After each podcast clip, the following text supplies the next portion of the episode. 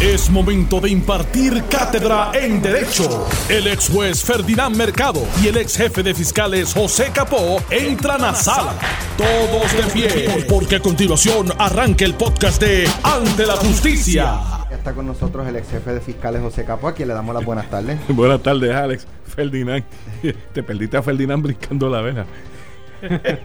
Brincó Belja. Muchacho, con el tapón. Está, que está cejada por el, por el estuve incendio. A punto, a punto, pero abrieron aquí la, la avenida Ponce de León, que es como se le conoce a, a esa, esa vía, eh, aquí al lado de Noti 1. De hecho, y, y el edificio donde hubo el fuego, eh, como ustedes ¿verdad? deben de haber escuchado y deben de haberse enterado, eh, queda justo en la salida de, de, es la entrada de del la urbanización El Cerezal, que correcto. Noti 1 queda en la Dentro. urbanización.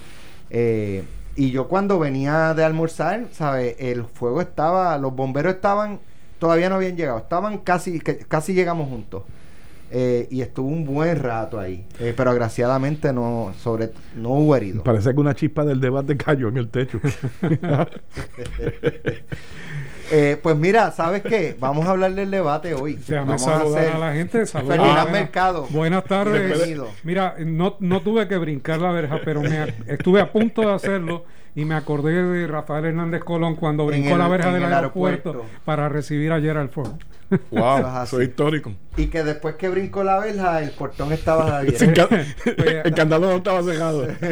Sí, aquí lamentablemente no encuentran la llave del candado. Bueno, eh, anoche se dio el debate decisivo, así fue llamado eh, por la eh, producción y alianza de este evento histórico, eh, Noti 1630, Guapa Televisión y el periódico El Vocero, el encuentro, el debate entre Carmen Yulín Cruz, Charlie Delgado y el senador Eduardo Batia. Características de este debate. En primer Procesalmente. lugar, a 72 horas del debate, de la primaria. O sea, estamos a tres días, se dio a tres días, men- menos. Porque Mira. ya a, la- a las 10 de la noche, ya lo que se- lo que queda para que se acabe el jueves, nada. ¿sí? Diga, Dos días. Son dos días, dos días Entonces- efectivos. ¿Qué pasa? Eh, este debate era la semana pasada, pero por la situación de la tormenta Isaías, pues se pospuso para esta semana y se acordó eh, que fuera ayer. De hecho, interioridades. Cierren. Cierren, cierren. Eh, el debate la- eh, habíamos eh, hablado tentativamente de moverlo para el, el lunes pasado. Eh, pero eh, la representación de uno de los candidatos pues había indicado que le preocupaba que todavía eh, cu- eh, hasta cuándo llegaría la situación de, de lo que pasó en el área oeste. El candidato lo dijo allí. Ah, sí. Él lo dijo. Charlie. Que no, dijo algo de la luz. Que obviamente ok. había, había habían personas sin luz que no podían estar viendo el debate. Sí, pero entonces, este, pues, eh, ellos mismos, pues, pues, vamos el jueves. Eh, me parece valiente, primero que cualquier cosa, que, que debatan a 48 horas de que se abran los colegios de votación más o menos. Eh, y en segunda instancia, que por fin, por fin, tuvimos un debate creo yo, lo más parecido a lo que ocurre en Estados Unidos con los debates demócratas y, y republicanos, que ellos pueden ripo- ri- ripostarse. Más de una eh, vez. Sin, sin necesariamente que tenga que intervenir el, el- el periodista, le corresponde el turno a eh. Charlie. Delgado, tiene 30 segundos. Adelante. O sea, eso... Sí, el formato no fue rígido, fue un formato Dinámico. abierto y dinámico, eh, pero un debate bien arriesgado, bien, bien arriesgado en términos políticos porque está demasiado cerca a la elección, a la primaria, y no hay capacidad de rehabilitación del candidato que haya que, que salga salido, cojeando, el, el- ese cojeo le llega el domingo. Exacto, el que haya salido lesionado se le hace bien difícil reconstituirse. Y uno se puede lesionar de diferentes formas. Uno se puede lesionar porque recibe ataques o se puede lesionar porque ataca más duro de lo que se espera. El En overkilling. un debate, el overkill. Y me parece que, que ahí vimos las dos situaciones. Vimos, vimos un ataque desmedido, desmesurado.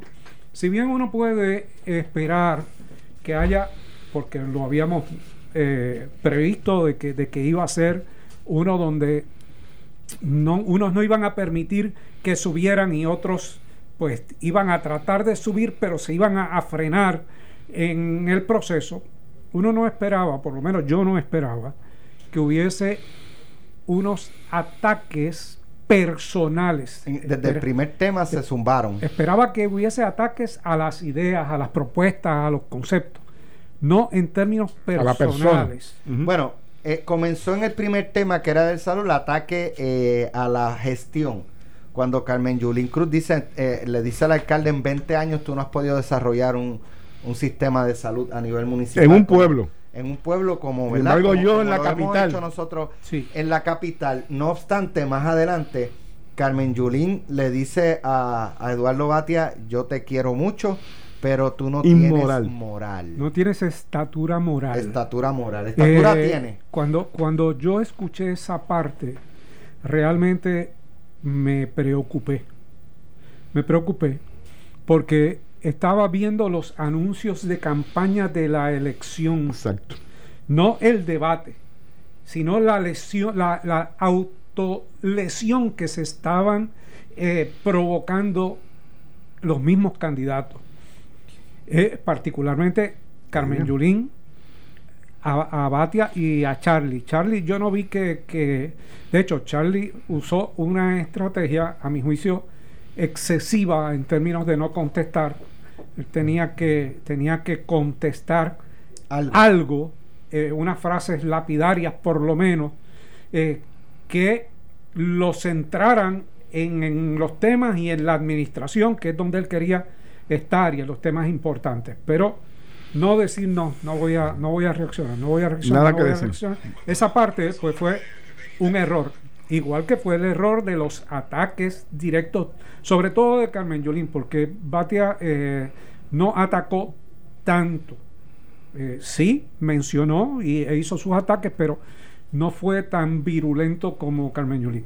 Obviamente, quien ataca de la manera en que atacó Carmen Yolín es porque eh, sus números le dicen que está atrás y tiene necesariamente que ocupar un espacio. No sé si lo logró, honestamente. Yo creo que el exceso pudo haberla eh, lesionado más en términos de buscar ese electorado. En propuestas, vía Batia eh, bastante organizado, en algún momento molesto, pero no lo dejó ver en su expresión, aunque uno podía llegar a esa conclusión en los tiros de reacción Ferdinand, pero esa es cuando le cuando lo llama la falta de, de, estatura, moral. Yo creo que ahí perdió un, el hilo en un momento cuando estaba desarrollando la, la, la parte, la respuesta sobre energía eléctrica. Y, es natural, obviamente, la, porque yo creo que sí, eso él no lo esperaba. O sea, a, ese, esa frase él no lo esperaba. Y lo sacó un poco de tiempo del desarrollo de el concepto que él tenía sobre el, desarrollo de energía eléctrica. ¿Verdad? Eso me pareció. Sin embargo, también cogió otro golpe. Cuando le señala a, a Batia le señala al, al alcalde de Isabela que tiene sobre X cantidad de señalamientos del Contralor y fue de las pocas veces que se viró hacia el candidato y le dijo, el último informe del Contralor tiene cero señalamientos. Y, digo, y no Batia no, no De hecho, él le dijo más. Él le dijo, lo, lo que preparó tu equipo, están publicando, tiene hasta administraciones que yo no era y, no, y no lo rebatió. Y, y, Batia se quedó calladito. no lo Batia se quedó calladito. Sí. Pero mira, yo creo que el, el debate cumplió su cometido en términos de que el país pudo ver a tres candidatos y pudo evaluar eh, a quién yo quiero de gobernador. No quién yo quiero que gane la primaria, porque eso realmente no es lo importante. Es a quién yo quiero de gobernador y quién le puede eh, hacer frente al partido de gobierno y quién me puede brindar un gobierno diferente al que tenemos. Yo creo que eso, eh, en esencia, le permitió a los electores realizar esa esa evaluación. De los tres candidatos, creo que eh, la más afectada, contrario a algunas reacciones que he visto, pero creo que la más afectada fue Carmen Yulín eh, por los ataques. Los ataques que realizó. Eso, eso no cayó bien en, el electorado del Partido Popular, eh, porque hubo un exceso de ataque, ¿verdad? El ataque era de esperarse porque le dio hasta dinamismo y de hecho el mismo formato le permitía a la persona ripostar en más de una ocasión y al comentario del otro también ripostar y eso le dio dinamismo realmente. Yo pienso, fíjate que Ferdinand, eso de que se fueran a convencer populares a última hora para dónde van, yo creo que están, yo creo que la suerte está echada. Lo único que creo que el debate sí levantó fue el dinamismo para que las personas salgan a votar. Me parece que, que en eso sí el debate creo eh, que va a levantar a general un poco un poco por donde va eh, José y creo que eh, en lo que va de año ah, vamos en lo que va de año es el único día donde la campaña primarista del PPD ha copado la atención del país. Eso es correcto. Sí sí. No ha habido otro día. Siempre es que si Wanda dijo que si Wanda hizo que si Pierluisi le contestó que si quieren debatir que o sea ha estado la atención del país principalmente en la, en la, en la contienda del Partido, eh, Partido Nuevo Progresista y hoy, hoy no se habla de Pedro Pierluisi ni de Wanda Vázquez. Eso es así, eso es así. Yo creo que copó eh, las expectativas del país. Me parece que eh, lo que sucedió anoche es lo que debió haber sucedido en el primer debate, Alex. porque es muy tarde que se haya levantado esta dinámica, no todo el mundo eh, pues va a votar. Yo creo que vamos a estar en una primaria de poca participación si hacemos una comparativa con las salidas anteriores.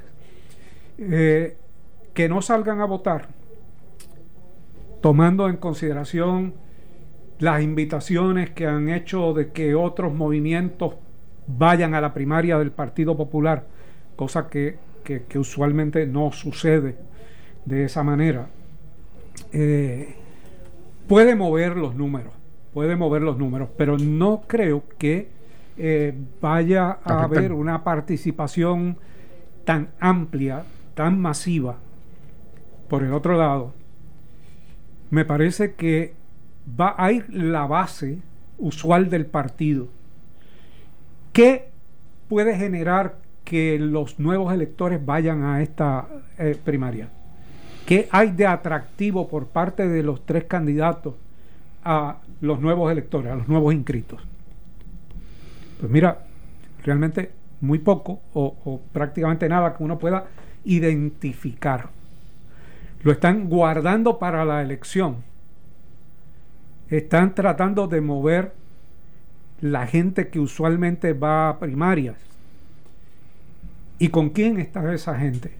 Esa gente está con los que ya conoce demasiado bien o está con aquellos que no conoce del todo porque todavía no han eh, expuesto sobre la mesa cada uno de sus pensamientos.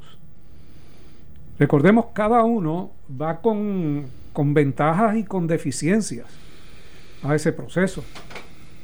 El que menos deficiencias lleva es eh, Charlie Delgado, porque obviamente ha estado más alejado de el espectro estatal, aun cuando ha sido secretario general, ha sido vicepresidente del Partido Popular en varias ocasiones y es un eh, alcalde reconocido eh, por sus pares, que veía ayer cómo, cómo trataba Carmen Yulín de minimizar su gestión. Pero Charlie es alcalde mucho antes que Carmen Yulín. y, y, conocido dentro de las esferas del partido mucho antes que Carmen Yulín.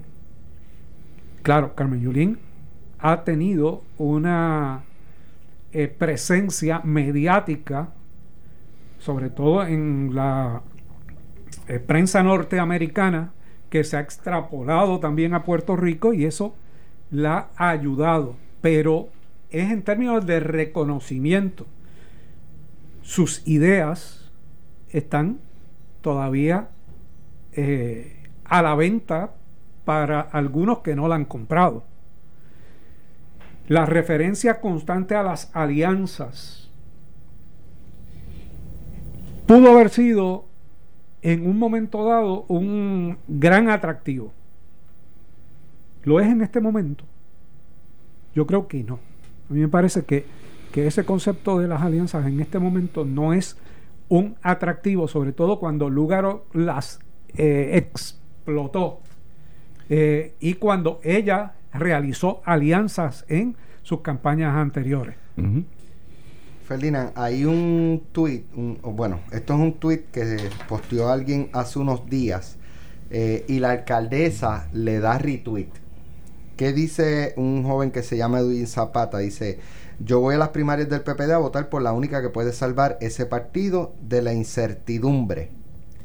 La que tiene los quilates para gobernar, Carmen, Yulín Cruz. De ella no prevalecer, no votaré por ninguno.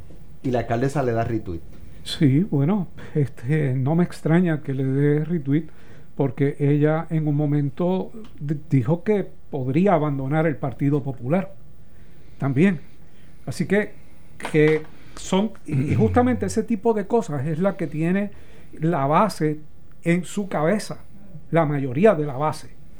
No, no el grupo que respalda a Carmen Yulín porque sabe y piensa de la misma, de la misma manera. Pero en términos reales estamos en una institución. Es la primera vez que vamos a una primaria institucional para la gobernación. ¿Y quién va a la primaria? Pues se supone que vayan a la primaria los que creen en la institución. Justamente por eso vimos a Carmen Yulín eh, con el pan, la tierra y la libertad y sus expresiones de eh, Muñoz y la fundación del partido, tratando de retrotraerse a ese efecto popular que se le atribuye que no tenía. Y eh, luego de haber escuchado a Charlie Delgado decir que quería hacer la segunda transformación, la primera que la hizo Muñoz en los años 40. Por eso es que trae lo de pan tierra, aunque ella lo había ah, este, acuñado ya anteriormente, pero quiso terminar remachando esa parte luego de que Charlie había hablado sobre la segunda transformación. Esto fue el podcast de Noti 1630. Ante la justicia. El único programa en la radio con un Dream Team de expertos en derecho. Dale play a tu podcast favorito a través de Apple Podcasts, Spotify, Google Podcasts, Stitcher y notiuno.com.